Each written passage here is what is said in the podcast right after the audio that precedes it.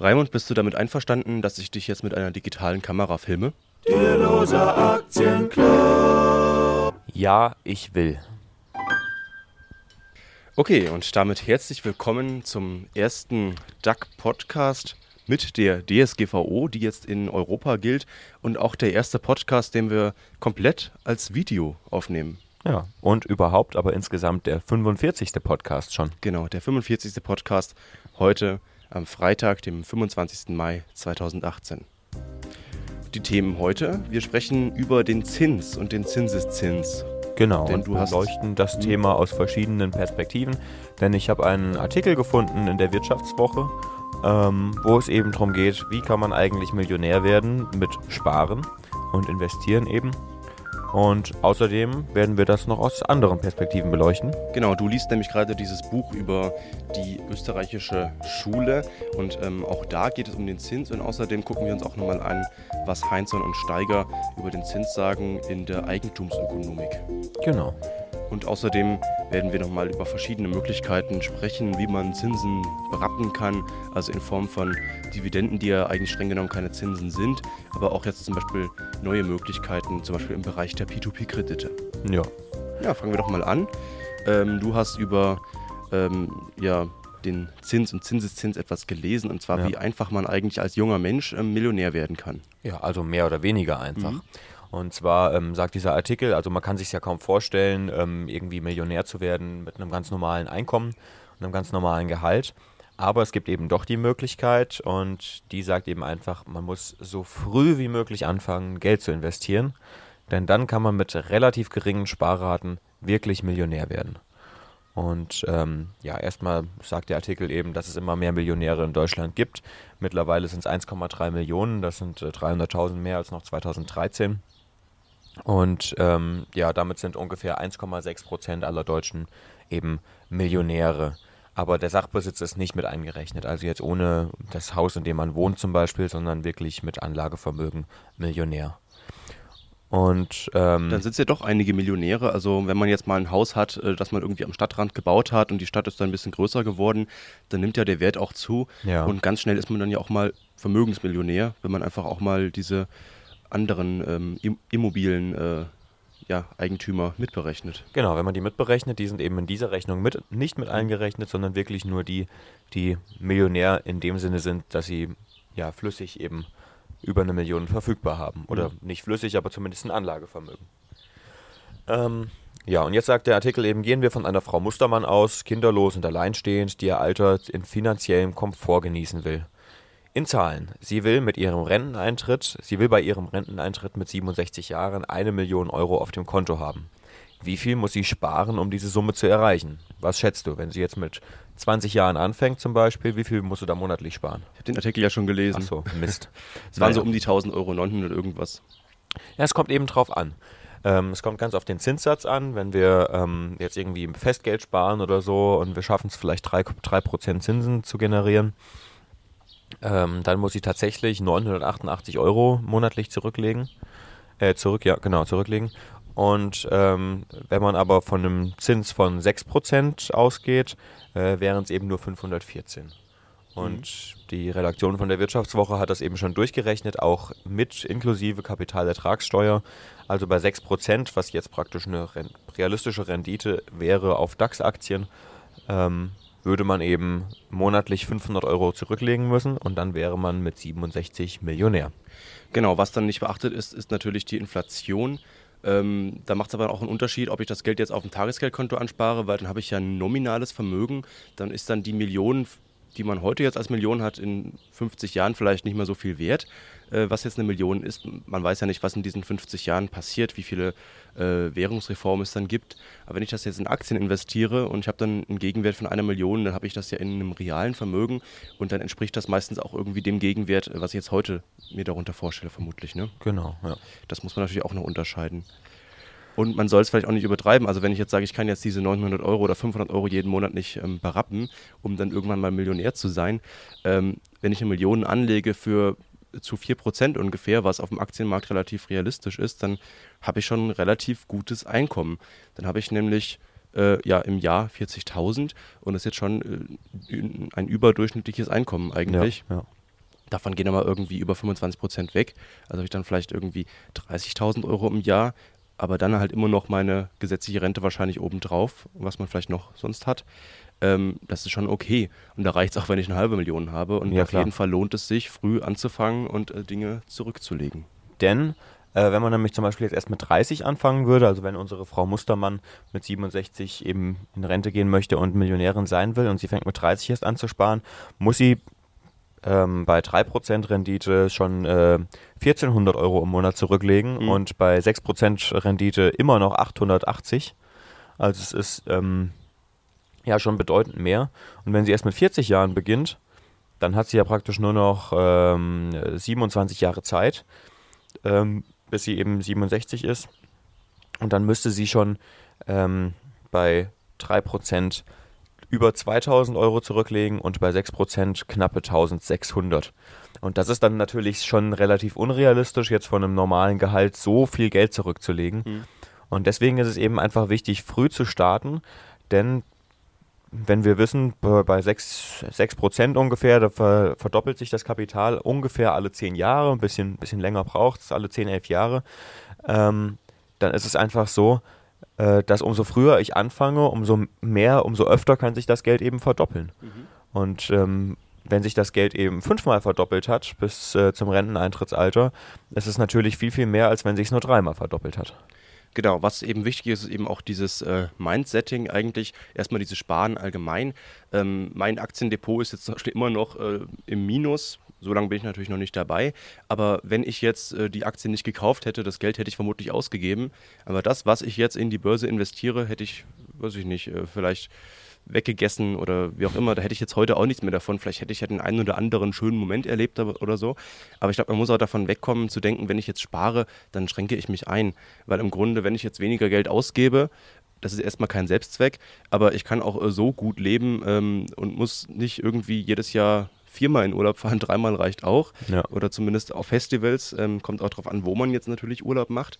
Aber dann hat man irgendwann auch mal einen gewissen Geldbetrag angespart und allein diese Möglichkeit zu sehen, äh, ich kann jetzt mal irgendwie ein halbes Jahr oder ein Jahr muss ich nicht arbeiten oder so. Ich bin jetzt nicht davon abhängig ähm, von meinem Job, wenn ich den morgen verliere oder so. Oder ich könnte jetzt einfach auch mal äh, ein paar Wochen in Urlaub fahren. Das würde mir jetzt nicht irgendwie wehtun finanziell. Äh, diese Freiheit, äh, die ist auch schon ganz angenehm. Und erstmal muss man diesen Gedanken erstmal haben, dass man einen gewissen Teil des Einkommens spart und zurücklehnt und das zurücklegt und dass man sich damit nicht einschränkt. Ähm, das gehört natürlich auch dazu, zum Sparen und Investieren. Genau. Und umso früher man anfängt, umso besser ist es eben. Und es muss ja nicht jeder eine Million haben, wenn er äh, in die Rente geht. Es ist ja auch schön, also ich meine, 500 äh, Euro ist jetzt zum Beispiel für uns als Studenten auch ein bisschen unrealistisch, das jeden Monat zu sparen. Aber man kann ja auch mit 200 Euro anfangen und dann hat man halt keine Millionen am Ende, sondern hat halt nur 400.000. Und äh, 400.000 Euro haben beim Renteneintritt oder nicht haben, ist halt schon ein bedeutender Unterschied. Und ich glaube, das haben die wenigsten, die so aus der Mittelschicht kommen, so wie wir. Genau. Wir hatten ja vor einem Dreiviertel, äh, vor einem Vierteljahr ungefähr, nee, fast schon ein halbes Jahr ist es her, so August, September, ähm, Napoleon Hill gelesen und hatten uns dann ähm, diesen Entschluss dann vorgenommen und haben uns aufgeschrieben, was wir dann so in einem Jahr erreichen wollen. Das dann, wird dann so ungefähr im September sein. Habe ich mir vorgenommen, ich will 10.000 Euro sparen und habe gesagt, ich will das erreichen durch einen neuen Job. Und jetzt seit September, Oktober habe ich ungefähr einen neuen Job. Da verdiene ich jetzt auch nicht so die Welt natürlich, aber ich habe mir eben vorgenommen, alles, was ich da verdiene, das äh, lege ich zurück. Ich investiere es entweder oder lege es auf ein Tagesgeldkonto und man merkt es einfach, weil ich mir eben jeden Monat aufschreibe, was ich habe. Das hat schon einen enormen Einfluss eben seitdem. Es hat ein bisschen dann äh, gedauert, aber jetzt so ungefähr seit Anfang des Jahres mache ich so äh, alle zwei Monate ungefähr einen Tausender-Schritt. Das ist äh, echt gut. Ungefähr. Ja.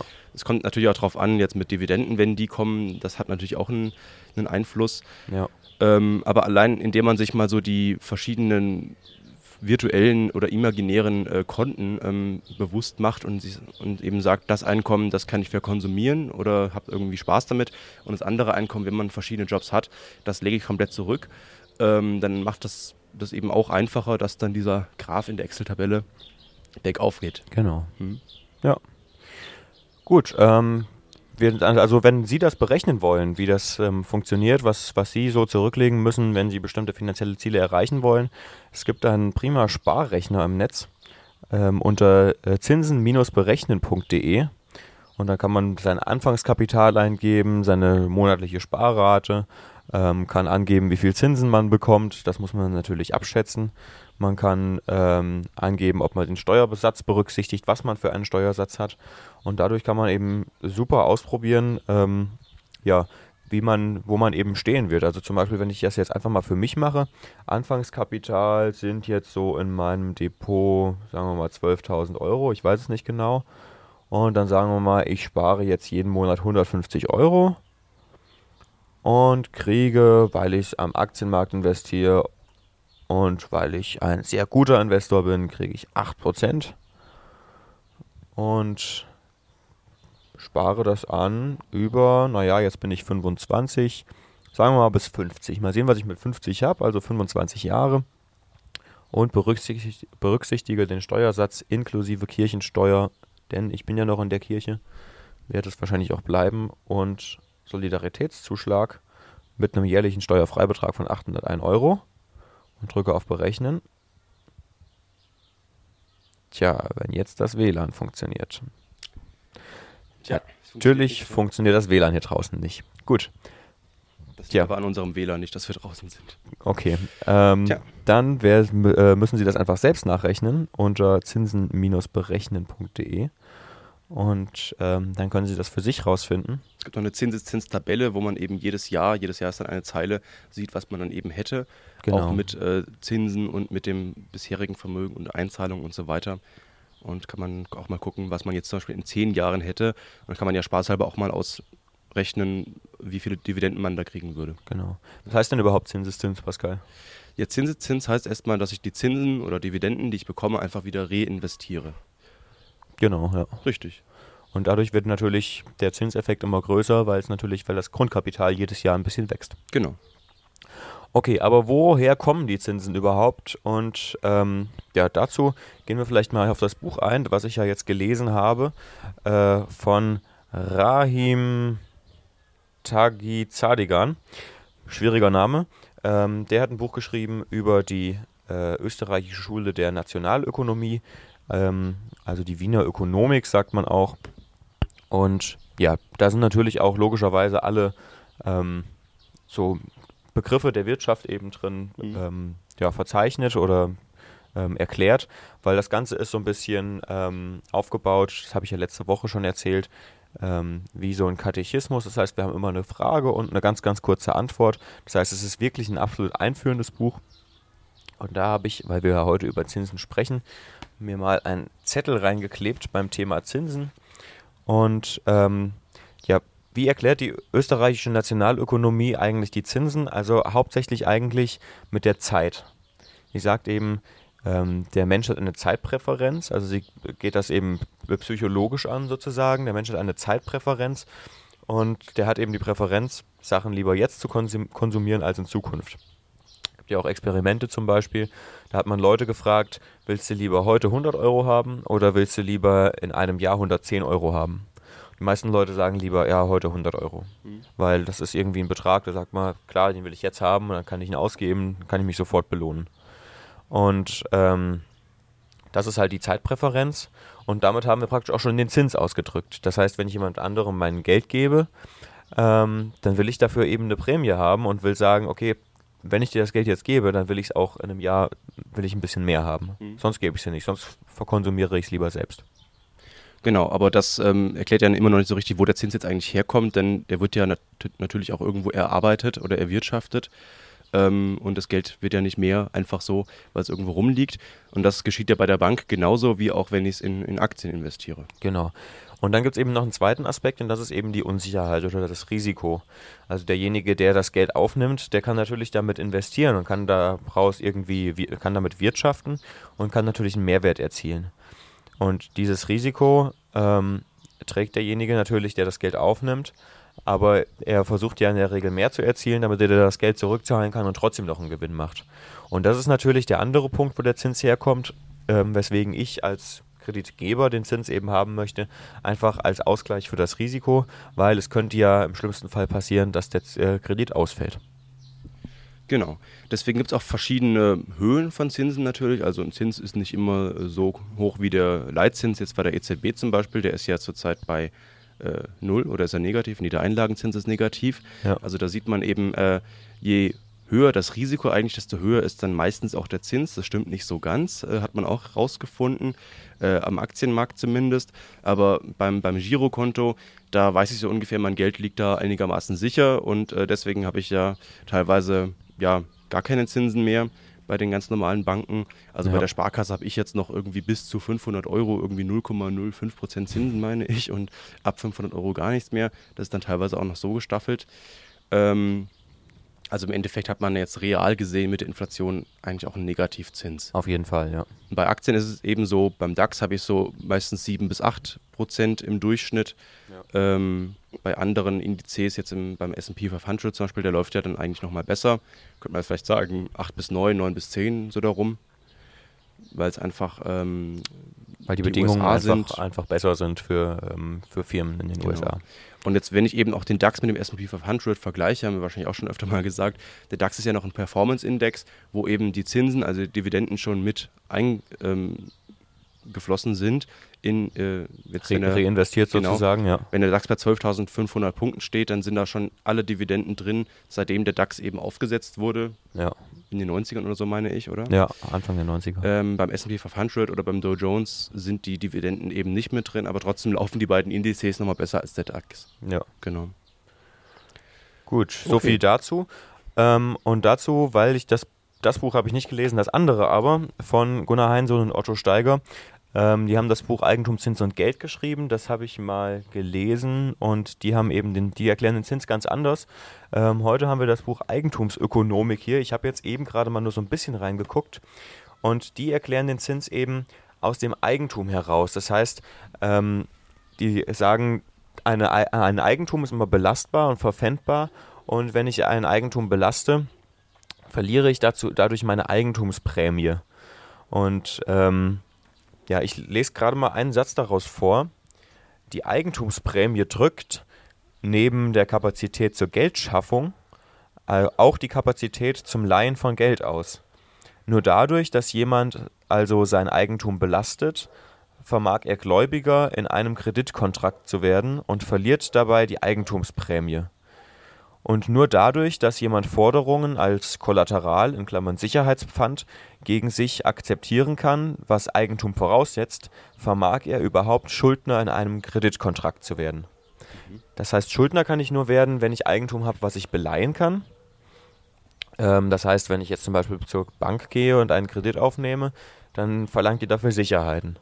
Und ähm, die sagen jetzt hier, das muss Eigentum sein. Ich würde es vielleicht ein bisschen abschwächen und würde sagen, es muss Kapital sein. Kapital als Potenzial verstanden, mhm. weil es gibt ja zum Beispiel auch Studienkredite, die sind ja nicht mit einem, ähm, mit einem Eigentum äh, hinterlegt, sondern mit dem Potenzial, dass derjenige, der den Kredit aufnimmt, in Zukunft viel Geld verdienen wird, weil er Akademiker ist. Man muss ja auch nicht individuell betrachten. Es gibt ja Millionen von Studenten und ähm, wenn jetzt die Bank eben ganz viele Studienkredite hier rausgibt und äh, irgendwie 5% davon fallen aus und von den anderen verdient sie aber was dran, dann hat sie wahrscheinlich immer noch einen Gewinn gemacht, auch wenn jetzt einer vielleicht irgendwas studiert hat, äh, wo er jetzt niemals irgendwie großartig Kapital rausschlagen wird, was natürlich auch dann auf die Person drauf ankommt, was sie eben daraus macht. Oder wenn ich einen Hauskredit aufnehme und ich habe kein Haus, äh, dann will die Bank erstmal wissen, dass ich irgendwie ähm, ja, abhängig beschäftigt bin. Das ist meistens irgendwie eine Voraussetzung, weil das irgendwie als sicher gilt. Ähm, aber ich baue ja ein Haus und wenn das Haus dann da steht, dann ist da ja schon mal irgendwie ein Kapital da. Dann kommt es eben nur noch darauf an, dass einfach nicht massenhaft Häuser gebaut werden, ähm, wo es keine wirkliche Nachfrage gibt, wie das in den USA eben stattgefunden hat mit der Immobilienblase, dass dann eben tatsächlich ein Wert eben hinter dem Kredit steht. Ähm, und die Bank kann dann eben das Haus dann nehmen, wenn ich dann nicht mehr in der Lage bin, den Kredit äh, zu bezahlen. Genau. Und dann das andere, der andere, ähm, der Kreditgeber muss eben sein Eigentum belasten, denn er schafft ja Geld. Mhm. Also jemand, der einen Kredit schafft, also Geld ist, ist ja nichts anderes als Kredit, ähm, zumindest in unserem Geldsystem. Ähm, oder zumindest das Geld, was von Banken kommt, das ist nichts anderes als Kredit. Und dafür muss man eben sein Eigentum belasten. Das heißt, ich muss praktisch einen Schuldschein ausstellen. Den kann ich aber nur ausstellen, wenn ich eben auch, ähm, ja, wenn ich eben auch etwas habe, worauf ich den ausstellen kann. Und deswegen muss ich eben mein Eigentum belasten. So stellen die sich das eben vor. Und das ist halt eben immer ganz interessant, wie unterschiedliche Ökonomen ähm, sich unterschiedliche wirtschaftliche Phänomene einfach erklären. Und ähm, ja, man muss dann eben einfach immer selbst so ein bisschen rausfinden, was man für vernünftig hält und was man irgendwie, ja, womit man gehen kann, was einem irgendwie vernünftig erscheint und was für welche Situation auch passt. Genau. So das erste Geld so in Europa, das war, dann meistens so die, die Staatsanleihe, ähm, als dann der König eben immer mehr Kriege führen wollte in England. Ähm, so hat das, glaube ich, mal Ingham beschrieben, ein Soziologe oder Ökonom oder so habe ich zumindest in der Uni so gelesen. Und dann irgendwann hat sich eben das Bürgertum äh, beschwert und hat gesagt, äh, wenn ihr hier unsere Steuern ausgibt für Kriege, dann wollen wir auch mitbestimmen. Und so ist dann eben auch diese konstitutionelle Monarchie entstanden mit dem Parlamentarismus, weil dann eben so die, ähm, ja, die reiche bürgerliche Schicht immer mehr an Einfluss gewonnen hat und dann eben gesagt hat, äh, wenn ihr hier unser Geld für Kriege verprasst, äh, dann wollen wir auch damit mitbestimmen, eben in Form des Parlamentarismus. Und dann äh, wurde eben der Staat weniger durch Steuern, sondern mehr durch Staatsanleihen eben finanziert. Und diese Staatsanleihen, die konnte dann die Bank wieder beleihen und äh, es hat dann eben wieder Geld herausgegeben. Und das war dann eben so diese ähm, erste Form von Geld, die dann wieder mehr Geld produziert hat, indem eben die Staatsanleihe mehrfach beliehen wurde. Genau. Ja.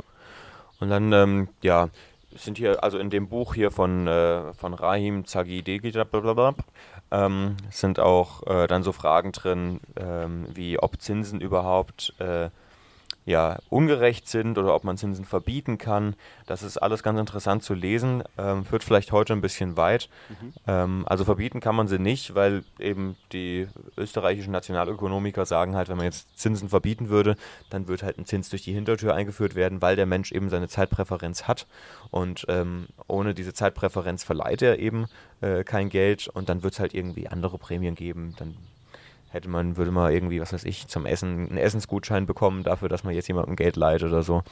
Und das würde eben automatisch kommen. Das ist ja gleich bei muslimischen Banken auch so. Ähm, da gibt es auch keinen Zins, der ist irgendwie verboten. Ähm, aber dann gibt es irgendwie sowas wie ähm, einen Beitrag oder eine Pauschale oder sowas, die man irgendwie zahlt, wenn man irgendwo einen Kredit aufnimmt. Also genau. irgendwie muss die Bank ja auch Gewinne machen und das macht sie eben, indem jetzt ich, wenn ich einen Kredit aufnehme und ein Haus baue, den Zins zahle. Ansonsten wird sie mir das Geld eben nicht geben weil die Bank ist ja auch nicht die Wohlfahrt. Richtig, ja. Genau. Gut. Ähm, dann wolltest du noch was erzählen? Ähm, genau. Und Zum Thema, was, überhaupt, was es überhaupt noch sonst so für Möglichkeiten gibt, richtig, äh, genau. Zinsen zu erzielen. Was wir beide auch so ein bisschen äh, neben den Aktieninvestments machen, ist auch P2P. Ähm, das ist jetzt auch eine relativ neue Form, sein Geld eben anzulegen. Und da gibt es erschreckend hohe Zinsen, die fast schon ein bisschen unglaublich sind, so um die 15 bis 18 Prozent teilweise. Aber eben auch, weil es riskant ist und P2P, das heißt eben.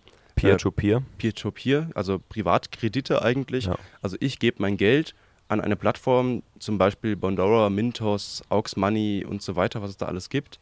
Und die geben es eben weiter an äh, Privatleute, die zum Beispiel ihr Wohnzimmer renovieren wollen. Ähm, und die äh, sind eben teilweise nicht solvent genug, um bei der Bank einen Kredit zu bekommen, denn teilweise, habe ich ja schon gesagt, ist dann die Voraussetzung eben, dass man eben abhängig beschäftigt ist, dann sind die vielleicht selbstständig oder sind irgendwie Rentner oder so und da kriegen, warum auch immer, keinen Kredit oder es ist ihnen einfach zu, äh, zu aufwendig, äh, denn diese P2P-Kredite werden eben viel schneller oder viel effizienter vergeben als eben Bankkredite. Ähm, und bekommen eben auch einen individuellen Zinssatz, äh, der irgendwie durch einen Algorithmus berechnet wird. Genau. Ob das jetzt so alles richtig ähm, sicher ist, wird sich wahrscheinlich in den nächsten Jahren herausstellen. Wenn man jetzt da allerdings investiert, das geschieht dann meistens automatisch. Also man sucht sich selten dann den Kredit selbst raus, den man kaufen will, ähm, sondern man investiert jetzt, wenn man 10 Euro investiert, investiert man vielleicht in 10 oder 20 Kredite gleichzeitig, die eben durch auch einen Algorithmus oder so einfach automatisch dann diversifiziert werden. Genau, ja. Und warum sind diese Zinsen so hoch? Das liegt einfach daran, dass die diese Plattformen in Ländern eben arbeiten, wo die Leute eben nicht so wohlhabend sind wie hier, wie, wie bei uns und wo dann eben logischerweise auch der Zins einfach höher ist. Dazu findet man übrigens auch hier drin was. Ähm, da geht es überhaupt darum, warum haben ärmere Gesellschaften eigentlich höhere Zinsen. Mhm. Und das liegt eben daran, dass die ärmeren Gesellschaften eben eine höhere Zeitpräferenz haben. Wenn wir es wieder mit der Zeitpräferenz er, äh, erklären, ist das irgendwie ganz logisch, weil wenn ich ähm, weniger Geld habe, dann habe ich natürlich eine höhere Zeitpräferenz, weil der Hungernde, wenn ich dem jetzt ein Essen vorsetze, dem ist es jetzt erstmal wichtiger zu sagen, ich habe überhaupt was zu essen, mhm. anstatt zu sagen, ich will in drei, vier Stunden was richtig Leckeres essen, sondern der will erstmal jetzt essen, egal was. Und das ist eben, das ist das, was Zeitpräferenz ausdrückt. Und das ist auch das, was eben in ärmeren Gesellschaften eben einfach so ist. Wenn Leute Geld brauchen, dann brauchen sie es dringend. Und dadurch sind sie eben bereit, höhere Zinsen zu zahlen, weil sie eben eine höhere Zeitpräferenz haben. Genau, also ärmere Gesellschaften, jetzt bei Bondora zum Beispiel, ähm, bezieht sich das jetzt auf ähm, ja, Estland, Finnland und Spanien sind es auch nicht so die ärmsten Gesellschaften. Ja. Und der Zinssatz, der ist eben, je nachdem, in welchem ja, in welcher Situation die Person ist. Es kann irgendwie 1% sein, es können aber auch irgendwie 100% sein. Also, dass ich jetzt irgendwie einen Kredit über fünf oder zehn Jahre aufnehme und im Endeffekt dann das Doppelte zurückzahle. Das ist aber jetzt auch nicht unüblich. Wenn ich jetzt zum Beispiel ein Haus ähm, baue in Deutschland und lasse den Kredit irgendwie 20 Jahre laufen, dann kann es auch sein, dass ich dann irgendwie den doppelten Hauspreis eigentlich bezahlt habe, einfach weil ich es eben so lange ähm, ja, weil ich eben so lange dafür gebraucht habe. Genau. Durch diesen effektiven Zins dann. Ja, und klar, bei diesen riesengroßen Zinsen, also bei, bei Leuten, die einen Zins zu 100 Prozent per annum eingehen, ähm, ist das natürlich kein, kein Kredit, der über vier Jahre läuft, mhm. weil das kann sich ja kein Mensch leisten. Ähm, sondern es ist eben irgendwie ein kurzfristiger äh, Konsumkredit, wenn ich sage, oh, ich habe irgendwie gerade kein Geld und jetzt brauche ich aber, weil ich muss mein Auto reparieren zum mhm. Beispiel, sonst komme ich nicht mehr vorwärts und ich brauche jetzt mal schnell 500 Euro dann bin ich eben bereit, per annum 100% zu zahlen, weil ich lasse den Kredit ja vielleicht nur zwei Monate laufen und bei zwei Monaten ist das dann eben nur noch ein Sechstel von 100%. Genau. Und bei diesen P2P-Krediten gibt es jetzt eben bei Bondora speziell auch eine Neuerung. Die führen jetzt nämlich so eine Art äh, Tagesgeldkonto ein. Das nennt sich Go and Grow und das wird so ab Anfang Juni geben. Zurzeit weiß man noch nicht so richtig viel, aber sie versprechen eben ähm, ja, ein Konto, bei dem ich eben relativ viel Liquidität habe, also ich zahle Geld ein und kaufe dann nicht direkt Kredite, ähm, sondern ich kann das Geld dann eben auch wieder abheben und die versprechen dann eben einen Zinssatz von bis zu ähm, 6,75 Prozent pro Jahr. Ähm, also bis zu natürlich. Ähm, aber das kann schon sein, dass das dann auch ähm, realistisch ist, weil ich kann ja bei Bondora auch re relativ realistisch, ähm, es gibt es ja jetzt auch schon ein paar Jahre, so meine 13, 14, 15 Prozent machen, bis zu 18 Prozent, je nachdem, wie opportunistisch ich da, äh, ich da rangehe. Ja. Und die investieren dann einfach selbst in die Kredite und diversifizieren. Und ich bekomme einfach äh, dafür, dass ich eben diese Liquidität ähm, haben will, dann vielleicht einfach die Hälfte von der Rendite, die andere Hälfte stecken die sich ein als Plattform. Ähm, und ich habe eben den Vorteil, ich kann das Geld eben immer wieder abziehen und muss dann meine Kredite nicht auf dem Sekundärmarkt verkaufen, was ich eben jetzt machen muss, ähm, wenn ich eben das Geld da irgendwie rausziehen will. Und das frisst dann eben auch oft äh, eben Rendite, weil ich dann die Kredite eben günstiger verkaufen muss als das, was sie jetzt eigentlich wert sind, ja. auch wenn jetzt andere natürlich denselben Gewinn damit machen würden. Genau. So, und immer wenn ich dann Geld abziehe, dann muss ich auch immer 1 Euro Gebühr zahlen. Das ist natürlich äh, erstmal nicht schön, aber äh, wenn ich jetzt wirklich liquid, liquide sein will, dann will ich das Geld ja auch nicht ausgeben. Ich will ja irgendwie das Geld auch irgendwo äh, ja wirklich als Sicherheit da rumliegen haben. Und ich persönlich habe immer das Problem, wenn ich Geld auf dem Tagesgeldkonto habe, dann gebe ich das mal schnell für irgendwas aus. Dann Meistens für Aktien. Fahre ich vielleicht doch mal in Urlaub oder gebe es eben für Aktien aus. Und dann ist denn die Liquidität auch mal schnell weg. Und wenn man das dann nochmal einen Schritt weiter weg hat, also nicht nur auf dem Tagesgeldkonto, also auf dem Girokonto ist schon mal ganz gefährlich, ähm, sondern vielleicht eben dann in so einem äh, P2P-Kreditkonto oder vielleicht in einem Fremdwährungskonto, was ja auch eine Möglichkeit ist, hat man es nochmal einen Schritt weiter weg und gibt es vielleicht nochmal äh, weniger ungern aus. Genau, ja. Dass man eben weiß, ich habe da jetzt nochmal irgendwie 1000 Euro rumliegen oder so, falls mal die äh, sprichwörtliche Waschmaschine kaputt geht. Bei uns ist er jetzt tatsächlich letzte Woche mal kaputt gegangen. Hatte 100 Euro gekostet, die Reparatur. Naja. Das geht. Ja. So, ja. Wir ähm, sind bei 29 Minuten. Ja, eine Sache habe ich noch und zwar, ähm, natürlich kann man Geld auch irgendwie ganz konservativ bei Banken anlegen. Und auch da heißt es nicht unbedingt, dass es überhaupt keinen Zins mehr gibt, mhm. denn es gibt tolle Plattformen. Ich habe zum Beispiel eine gefunden, die heißt äh, tagesgeldvergleich.net. Und da kriegt man eben sofort von allen möglichen Banken äh, Tagesgeld und Festgeld angezeigt. Und ähm, aktuell bekommt man tatsächlich, ähm, wenn man jetzt ein neues Konto eröffnet, ungefähr so 0,8, 0,9 Prozent Tagesgeld bei manchen Banken. Das sind dann auch meistens irgendwelche komischen Banken, die man gar nicht so wirklich kennt. Aber es sind europäische Banken, damit ist das Einlagen besichert. Also falls die Bank pleite geht, muss man sich keine Sorgen machen. Und ähm, beim Festgeld bekommt man tatsächlich, wenn man jetzt auf ein Jahr geht, über 1% Zinsen. Das heißt, wenn ich jetzt zum Beispiel Geld habe, was ich in einem Jahr haben möchte, ist es durchaus vernünftig, das auch im Festgeld anzulegen, weil das ist dann natürlich die Nummer sicher im Vergleich zu Go and Grow von Bondora zum Beispiel. Genau, wie es bei Bondora läuft, weiß ich jetzt genau, nicht genau. Also bei den P2P-Krediten, die sind schon irgendwie von der BaFin äh, überwacht und, und zugelassen.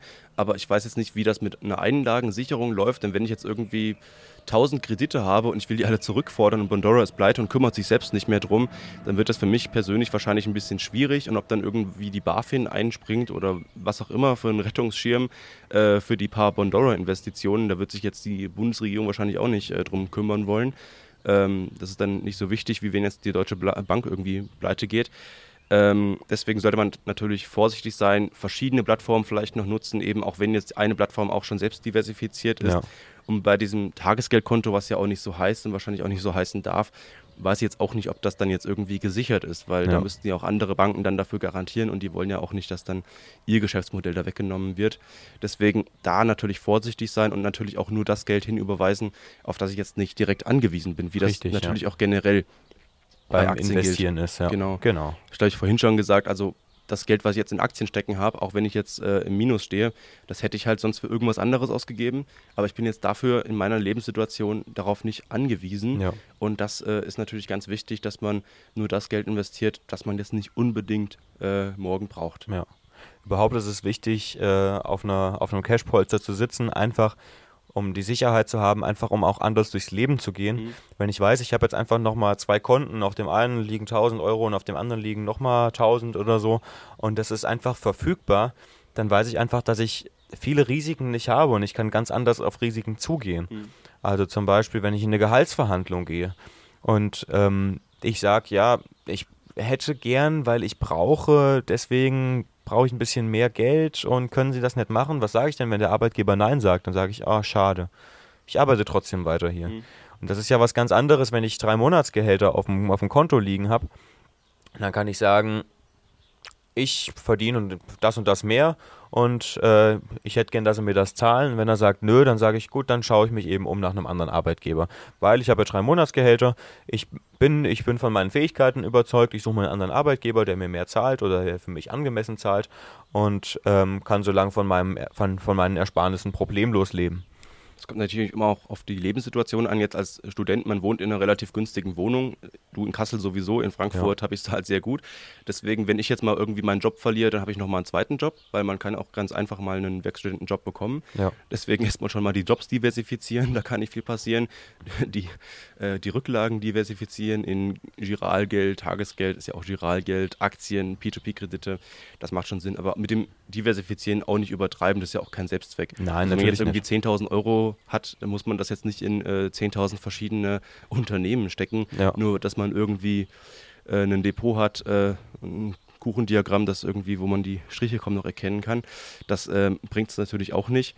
Man soll es nicht übertreiben. Ich habe jetzt kürzlich einen Podcast gehört zum Thema äh, ja, Kinder. Äh, wenn man jetzt ein Kind bekommt, zum Beispiel bei ähm, der Finanzvisi Rockt war das, ähm, da kann man jetzt auch ein Junior-Depot einrichten. Hat auch seine Vor- und Nachteile natürlich.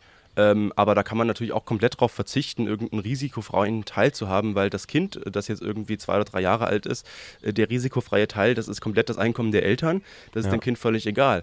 Und äh, wenn ich das Geld jetzt fürs Kind nicht zurücklegen würde auf das äh, Junior-Depot, äh, dann hätte es das Geld ja gar nicht. Also, also dieser Gedanke, ich habe ihn jetzt Natürlich. schon zum dritten Mal gesagt. Ja. Also man sollte es mit diesen diversifizieren und risikofreien Teil natürlich auch nicht übertreiben. Genau, ich habe auch ähm, die Woche ein Video gesehen, äh, Bodo Schäfer war bei Dirk Kräuter zu Gast mhm. und ähm, der wurde zum Thema ähm, Geldanlage eben auch gefragt. Und weil er ja damals in seinem Buch da äh, finanzielle Freiheit in sieben Jahren oder so, ähm, hat er, ist er ja irgendwie von, von Renditen von 12 Prozent pro Jahr ausgegangen. Mhm. Und dann hat er gesagt, ja, das würde ich heute vielleicht nicht mehr so schreiben, es ist auch eine andere Zeit. Aber er würde empfehlen, erstmal das Geld einfach in ETFs und ähm, gar nicht so viel drüber nachdenken und sich erstmal darauf konzentrieren, Geld zu verdienen und wenn man 100 oder 200.000 erreicht hat, dann kann man anfangen, sich zu sagen, okay, jetzt investiere ich da rein und da rein und da rein und das bringt mir mehr Rendite und das bringt mir mehr Rendite. Gut, wir machen das jetzt schon, obwohl wir noch keine 100 oder 200.000 haben. Macht ja auch Spaß. Aber es äh, macht ja auch Spaß. Uns ja auch. Genau. Also für Leute, die das jetzt nicht interessiert, sich Geschäftsberichte und Unternehmen anzugucken oder so, die sollten einfach ein ETF kaufen. Also nicht großartig Gedanken machen, einfach mal machen. Und mit jedem großen Indiz und Indexfonds kann man nicht viel falsch machen. Also der MSCI World ist äh, relativ teuer im Vergleich zum S&P 500. Da kann man auch den nehmen. Dann kann man vielleicht nochmal irgendwann nach zwei, drei Jahren einen europäischen dazu nehmen. Ich würde erstmal mit einem großen, breit gestreuten, gerne amerikanischen Index anfangen.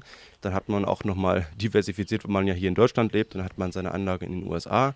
Das ist auch nicht schlecht und einfach mal machen und gucken, wie das funktioniert, wie man überhaupt einen Sparplan einrichtet, wie man Aktien kauft. Da kann man auch mal einfach mal irgendeine Aktie kaufen von einem Unternehmen, das man kennt. Und wenn man das Geld in den Sand setzt, das ist wahrscheinlich auch unwahrscheinlich, dass das Ding dann komplett pleite geht. Man sollte nicht anfangen, mit, mit Penny Stocks rumzuzocken, sondern einfach mal irgendwas Langweiliges kaufen und gucken, wie das da schwankt und wie man ordert. Und dann hat man einfach so schon einen riesen Erkenntnisgewinn und macht riesen Fortschritte. Und man kann dann das immer mehr steigern. Ja. Und du machst jetzt.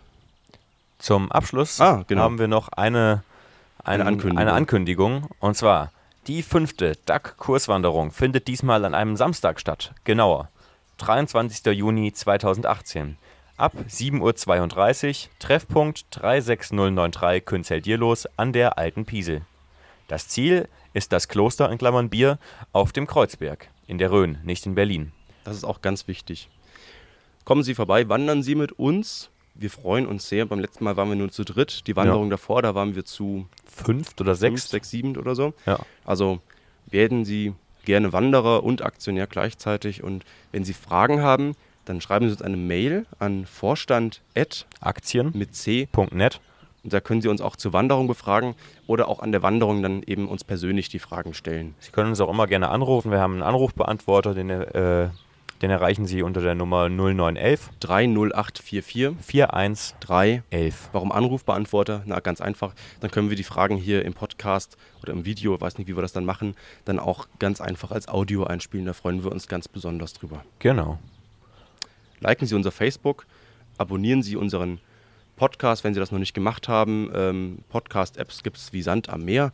Ähm, oder abonnieren Sie unseren YouTube-Kanal, wo wir ja heute zu sehen sind. Genau.